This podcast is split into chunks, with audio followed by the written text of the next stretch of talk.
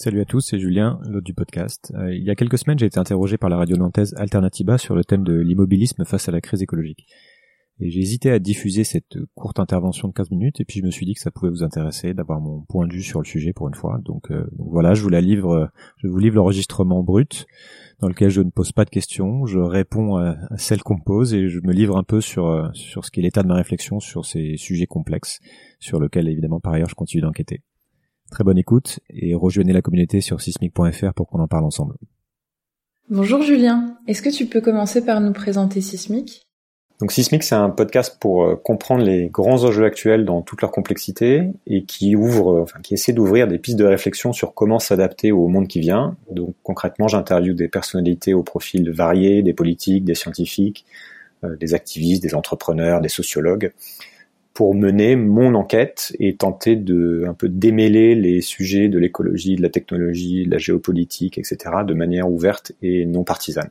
D'après toi, c'est quoi l'immobilisme face à la crise écologique? Et comment on peut le définir? Alors d'abord, je pense important de nuancer cette idée d'immobilisme parce qu'il me semble qu'elle elle définit assez mal la nature du problème et ce à quoi on est, on est confronté quand on parle de, de cette crise écologique. En fait, pour moi, il n'y a pas d'immobilisme à proprement parler. Au contraire, on voit que beaucoup de choses sont dites et sont faites autour de la problématique environnementale, puisque ça fait maintenant des années que on a des organismes nationaux, internationaux qui ont été créés, que des rapports de plus en plus précis et pertinents sont publiés, qu'on voit des, milliers de personnes qui se mobilisent pour comprendre ce qui se passe et réfléchir à ce qu'il faudrait faire que euh, les nations se rassemblent lors de sommets sur l'environnement, les fameuses, les fameuses COP, et euh, depuis quelques années en particulier, notamment du fait d'une certaine unanimité maintenant sur l'urgence climatique, ça bouge énormément. Donc on voit les, tous les pays qui travaillent sur des plans de, de réduction des émissions. Donc en France, on a l'ADEME, qui est l'agence de la transition écologique, on a eu l'initiative de la Convention climat, on a organisé les accords de Paris, etc. Et toutes les autres grandes entreprises aussi sortent, se mettent à sortir des plans, ce qu'elles appellent zéro carbone, euh, on a aussi un, nombre incalculable de collectifs qui réfléchissent et qui agissent sur ces questions-là. Et euh, bien sûr, de plus en plus de personnes, d'individus, changent leur comportement de manière concrète afin de, contribuer à, leur niveau à adresser cette crise écologique.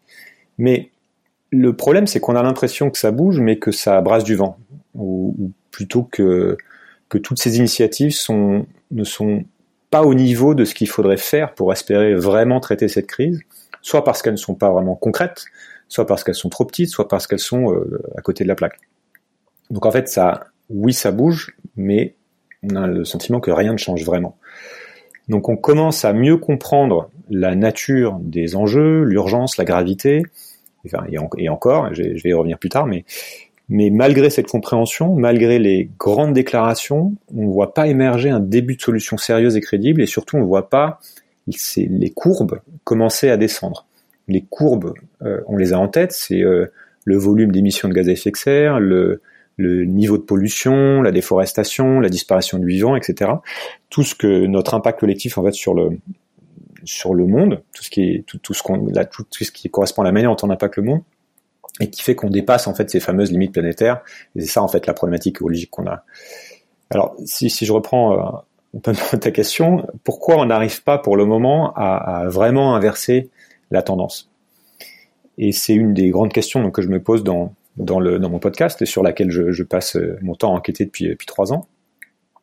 Ma réponse courte, ce serait on n'y arrive pas parce que, en fait, c'est surtout un problème extrêmement complexe et que, pour commencer, on a tous tendance à nier cette complexité, chacun un peu à notre niveau en fait, on n'aime pas quand c'est compliqué.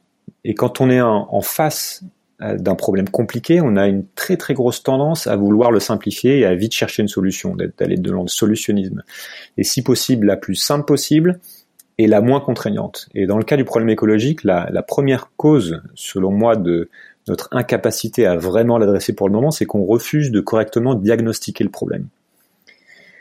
Et si tu veux, je peux te parler de, de, de deux niveaux en fait de, diagnostic pour répondre aussi à ta question, le collectif et, l'individuel. Euh, quand on prend vraiment le temps de, creuser les, choses, de connecter tous les sujets entre eux, on se rend compte qu'on a une crise du système Terre dans son ensemble, donc cette problématique écologique, qui est causée par la manière dont fonctionne notre système civilisationnel, notre économie, nos systèmes productifs, nos infrastructures, etc. Donc qui, le système global qui lui-même découle de d'autres systèmes, de nos systèmes de valeurs, de nos désirs, de nos besoins collectifs, de nos imaginaires, de nos représentations du monde, etc.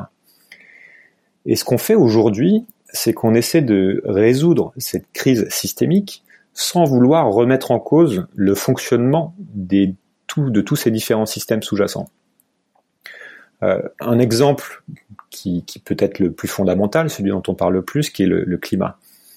Si j'essaie de résumer cette, la problématique, on s'est fixé pour objectif de rester sous les 1,5 degrés de hausse de température par rapport à l'ère pré-industrielle, qui est l'objectif fixé par euh, euh les États via l'organisme euh, suite au rapport du GIEC, donc c'est les accords de Paris concrètement.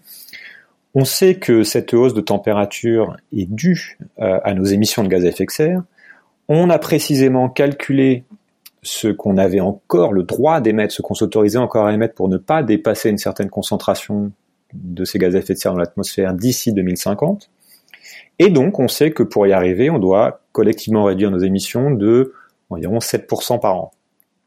Sachant que l'essentiel de ces émissions est lié à notre consommation d'énergie fossile, ce qu'il faut faire, c'est qu'il nous faut drastiquement et réduire notre consommation d'énergie et en même temps remplacer les fossiles par des énergies moins émettrices. Donc ça veut dire, pour la plupart des pays, abandonner l'idée de croissance économique, puisque la croissance, c'est de l'énergie. J'ai pas le temps de développer ça, mais il y a beaucoup de travaux qui sont faits là-dessus. Ça s'appelle le, couplage, donc on n'arrive pas à faire du découplage. Et aussi tout faire pour favoriser cette fameuse transition énergétique. Donc ce qui veut dire, par exemple, en France, concrètement, conserver, voire développer le nucléaire, qui est une énergie très faiblement émettrice. Je vais y revenir. Mais dans le rapport du GIEC, on ne parle pas de la probable impossibilité de faire de la croissance économique dans un contexte de diminution de la consommation énergétique. Et en France, on reste complètement arc-bouté sur ce dogme anti-nucléaire. Et je parle exprès du nucléaire parce que je, ça titille un peu et ça permet de, reboucler euh, sur cette problématique individuelle. Euh, pourquoi c'est derrière cette question aussi, il y a pourquoi c'est si dur de, de, changer, euh, de changer nos comportements? D'abord parce que souvent, on n'a on pas le bon niveau de connaissance. C'est vrai collectivement, mais c'est encore plus vrai individuellement. Euh, notre perception du réel est complètement partielle et, biaisée. Et concernant cette crise, cette crise écologique, on prend, ça commence par là, on ne prend généralement pas le temps de bien étudier le problème. Et, on se rend pas compte que le plus important, c'est de, ce n'est plus d'avoir la bonne réponse à la question, mais c'est d'abord de prendre du recul face à un problème, de poser les bonnes questions. Donc pour revenir sur l'exemple nucléaire, 70% des Français pensent que c'est une énergie qui est mauvaise pour le climat. Et ce qui est faux, et il y a plein d'arguments contre, contre le nucléaire, euh, mais je vais pas y revenir, mais certainement pas le climat comme argument. Et donc si, puisque c'est une énergie qui est très bas carbone. Et donc si on commence par un postulat de départ qui est faux, évidemment qu'on ne peut pas espérer adresser le problème correctement. Donc cet immobilisme face à la crise écologique, ou plutôt cette incapacité à prendre les décisions difficiles à grande échelle, elle commence par la difficulté qu'on a à, regarder en face la nature du problème. Et comme j'ai dit, on est face à un enjeu systémique. Et on, on refuse pour l'instant de poser la question du changement de ce système. La deuxième grande difficulté, c'est que même une fois qu'on a compris la réelle nature de l'enjeu, qu'on est prêt à même à faire un travail individuel, et je vais y revenir, il n'y a pas de solution simple et pas de possibilité de la mettre en, œuvre à une bonne échelle. Ce qui, peut, nous empêcher aussi de faire des choix individuels. Donc c'est comme si on était tous embarqués dans une espèce de, mouvement large qui nous dépasse. On a inventé un modèle de civilisation qui a mis des, siècles à se mettre en place et dont l'efficacité a été découplée, euh, décuplée depuis euh, un siècle notamment grâce aux énergies fossiles et le pétrole en particulier, qui a permis une accélération impressionnante du progrès technique et du confort humain, et voilà qu'on se rend compte que c'est cette belle machine, imparfaite certes, mais belle quand même, qui a permis de sortir des millions de gens de la pauvreté, de faire toutes un tas de choses incroyables. C'est cette machine bien rodée qui, en s'emballant, nous fait courir à notre perte. Donc c'est très très dur à admettre, et donc on, fait tout pour, euh, pour ne pas avoir à remettre en cause la machine. Surtout quand on est du côté de ceux qui profitent à plein du système, qui vivent le plus confortablement. Et deuxièmement, quand on, quand, bien même on voudrait faire ralentir la machine ou la faire fonctionner différemment pour qu'elle soit moins destructrice, on ne sait pas comment faire. On ne sait pas faire parce qu'il n'y a pas vraiment de pilote et parce que euh, on ne sait pas qui a le pouvoir de dire stop. Et que par ailleurs, si on dit stop, on risque très fort en fait une bonne grosse dégringolade. Et donc pour le moment, on s'affaire, on se réunit pour constater que la machine va trop vite, trop fort, on bricole, on parle de nécessité de, consommer moins, etc. On essaie de changer quelques pièces, on négocie, mais collectivement, en fait, on est dépassé. Et individuellement, il y a un peu de ça aussi. On négocie avec soi-même. Mais la problématique est un, peu différente, les blocages sont de, différentes natures, et je ne sais, pas si on a le temps d'en parler maintenant. Alors si, justement, moi je te propose qu'on en parle. Pourquoi individuellement c'est aussi dur de bouger et qu'est-ce qu'il faudrait faire pour mobiliser efficacement les gens sur la question de l'écologie? Mobiliser, ça peut vouloir dire, euh, ça peut vouloir dire deux choses. Important de, de s'accorder sur les mots. Ça peut vouloir dire persuader un maximum de gens d'adopter un comportement. Donc dans ce cas-là, on pourra dire que la mobilisation aura été efficace. Et ça peut vouloir dire aussi que ces, comportements nouveaux euh, ont effectivement un impact sur l'écologie. Et ce sont deux choses en fait différentes. Et les deux sont compliquées à faire d'ailleurs.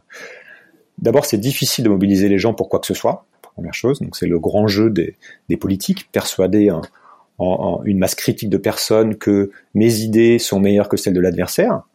Et on voit que c'est dur, c'est dur d'être élu, c'est dur de convaincre et de persuader. Et c'est deuxièmement, c'est encore plus difficile de mobiliser des gens afin qu'ils adoptent des comportements vraiment écologiques, c'est-à-dire du coup efficaces quand on est dans cette problématique.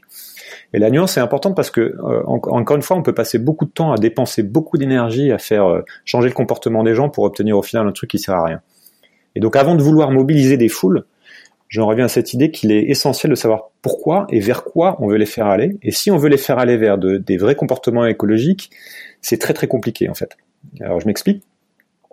D'abord, il faut comprendre la nuance entre convaincre et persuader on peut être euh, l'exemple classique, on peut être fumeur et convaincu qu'il serait bien d'arrêter de fumer, mais on n'arrête pas pour autant, pour toujours euh, de très bonnes raisons, c'est trop dur, euh, pas maintenant, etc. Et en fait, vous m'aurez convaincu, mais pas persuadé. Et entre les deux, la nuance, c'est le passage à l'action. Et souvent, on oublie cette nuance quand on se lance dans un débat d'idées, par exemple. Donc, je peux vous convaincre au travers de mes arguments logiques, mais pour vous persuader, il faut aller sur un autre niveau. Il faut certainement toucher à l'émotionnel, aux mécanismes profonds, euh, souvent inconscients, qui vont, euh, qui font qu'en fait, euh, on, agit de telle ou telle manière et qui sont pas toujours fondés sur la raison, quand même on, s'estime toujours raisonnable.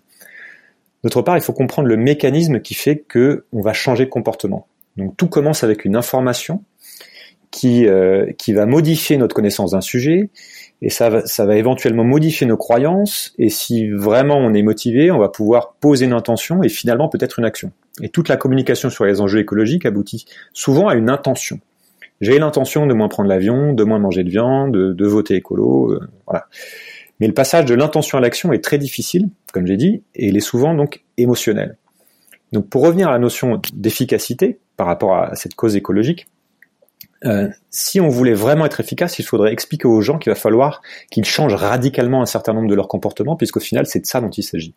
Il nous faudrait collectivement et du coup individuellement limiter notre empreinte sur le monde, c'est-à-dire moins consommer d'énergie de ressources, qui implique un mode de vie complètement différent. Et plus on vit confortablement, évidemment, plus on a une empreinte importante, et donc logiquement, euh, plus il nous faudrait réduire notre train de vie, puisqu'on ne va pas demander à, ceux qui consomment déjà peu de consommer encore moins. Donc le discours d'honnêteté, ce serait un discours un peu sacrificiel quelque part, et c'est pour ça que l'écologie fait, peur à certains, euh, qu'on voit sortir des, termes comme euh, Khmer vert, écologie punitive, parce qu'en en fait une vraie politique écologique aurait quelque chose de l'ordre de la contrainte. Donc comment on fait dans ce contexte-là pour convaincre et pour persuader? Alors une option est de ne pas dire la vérité, de dire qu'on va euh, pouvoir faire d'écologie sans renoncer à la croissance du PIB, qu'on va faire de la croissance verte, et c'est en fait c'est le discours dominant et il est, il est facile. Il peut être efficace pour convaincre, mais en fait ça ne nous amène pas à grand chose. L'autre option, c'est de faire confiance à l'intelligence des gens, d'expliquer la nature réelle des enjeux dans toute leur complexité. C'est ce que j'essaie de faire moi dans le dans, dans le sismique, c'est la mission de sismique. Et certainement, euh, plutôt que d'essayer d'imposer du haut des solutions radicales, de créer des dispositifs qui permettent aux gens de s'emparer du sujet par eux-mêmes pour imaginer leurs propres solutions. C'est trop difficile en fait de, promettre, de la sueur, du sang et des larmes dans un contexte où l'urgence n'est pas visible. Et, et c'est le cas de l'écologie pour l'instant. C'est encore un peu loin de nous, trop loin, trop lent. Et en revanche, on peut expliquer, on peut former, on peut éduquer, on peut organiser les débats, pour que les citoyens s'en emparent et, qu'ils se persuadent quelque part eux-mêmes de la nécessité de changer. Et la convention citoyenne, en fait, c'est le meilleur exemple. on a mobilisé des citoyens qui ont euh, qu'on n'a pas eu besoin de persuader. On, leur a juste expliqué les choses et ils arrivent d'eux-mêmes à des, décisions qui finalement sont assez radicales. Je voudrais juste dire un mot sur les actions militantes ou, euh, ou radicales parfois qui visent à imposer un point de vue. En fait, selon moi, c'est délicat parce que ça marche moyennement. Nous sommes dans une problématique de changement profond de nos systèmes, y compris nos systèmes de croyance, et donc ça touche à l'émotionnel, ça fait peur. Et selon moi, on ne passe pas en force sur des sujets comme ça. ou alors on va à l'affrontement. On peut imaginer s'imposer de force, et peut-être que ce serait euh, à terme le, seul moyen, mais, mais, pour ça, il faudrait prendre le pouvoir. Et le pouvoir, ça passe par la proposition de quelque chose de désirable. Et c'est donc aussi là-dessus qu'il faut travailler, comme euh, comment on rend la société plus sobre, désirable. Et c'est euh, un énorme défi parce que l'équation est vraiment pas simple à résoudre. Euh, tu as bien parlé du fait que notre société et les systèmes qui la composent sont d'une grande complexité. Est-ce qu'avoir conscience du caractère ultra complexe du fonctionnement de nos sociétés, c'est plutôt un moteur ou un frein à l'action? Alors, je suis en train de creuser cette question. Pour l'instant, ma réponse est oui et non, euh, puisqu'effectivement, parfois, il vaut mieux ne, ne, pas trop complexifier les choses. Par exemple, on peut, on peut faire court sur certains comportements individuels et, ne pas chercher euh, à tout vouloir expliquer ou pas chercher trop d'excuses. Par exemple, il va nous falloir tous accepter à terme de moins consommer et de réduire notre impact. Donc c'est un peu le côté colibri, chacun fait sa part et aussi selon ses moyens évidemment. Il y a des choses qui vont bouger fatalement dans un sens euh, à mesure que collectivement on prend conscience de la nature des enjeux. Et la culture va bouger dans le sens de, plus de sobriété, parce qu'on n'aura plus le choix. C'est déjà en train de se produire dans les sociétés les plus matures sur le sujet, pas du tout partout, mais on voit par exemple en France ça bouge pas mal. Mais c'est vrai que quand on comprend la complexité du sujet, on peut avoir tendance aussi à, un peu désespérer et finalement à se dire euh, bon bah à quoi bon en fait c'est pas moi qui vais changer les choses donc euh, finalement je fais rien. Mon point de vue là-dessus c'est que ce travail de, transition euh, est aussi et peut-être avant tout personnel c'est arrivé au point où on se dit que les efforts de changement qu'on va faire, on les fait d'abord pour soi. D'abord parce que ça rejoint notre éthique personnelle, parce que finalement on est on est à l'aise avec ça, en tout cas qu'on est plus à l'aise avec le fait de ne pas le faire. Et je dirais que c'est à faire avant de vouloir euh, aller convaincre les autres, aller faire la morale aux autres, avant de vouloir forcer d'autres personnes à le faire. Et que par ailleurs, en fait, ce sont des changements euh, que si ce sont des des changements qu'on se contraint à faire, c'est comme tout, en fait, ça tient pas. Donc mon approche personnelle quand je parle de, ces sujets-là est d'éviter les, il faut. je prends plutôt une posture d'écoute, d'ouverture, de, réflexion, en ayant, euh, en essayant de pas oublier en fait que que chacun quand il quand il décide de se comporter de telle ou telle manière est persuadé d'avoir raison. Donc d'abord se persuader soi-même être parfaitement à l'aise avec les actions qu'on met en place pour soi, et puis essayer progressivement d'amener l'autre à soi en acceptant que, bah, que l'autre n'est pas moi et que, euh, que moi-même je ne suis pas détenteur de la vérité ou du, c'est juste ma, ma, vérité. Donc pour euh, pour faire cette grande transition qui va avoir lieu de toute façon qu'on le veuille ou non dans les prochaines décennies, il va nous falloir beaucoup d'intelligence collective, beaucoup d'empathie, d'écoute, et tout ça, ça commence par attendre de chacun quelque part qu'il ait accepté cette complexité du monde et aussi sa propre complexité. Et en fait, c'est c'est pas simple. C'est presque un, travail de, de, certains appellent ça de la sagesse, mais pour moi, c'est la nature en fait du défi qui nous est posé, devenir plus sage, plus adulte. Merci Julien.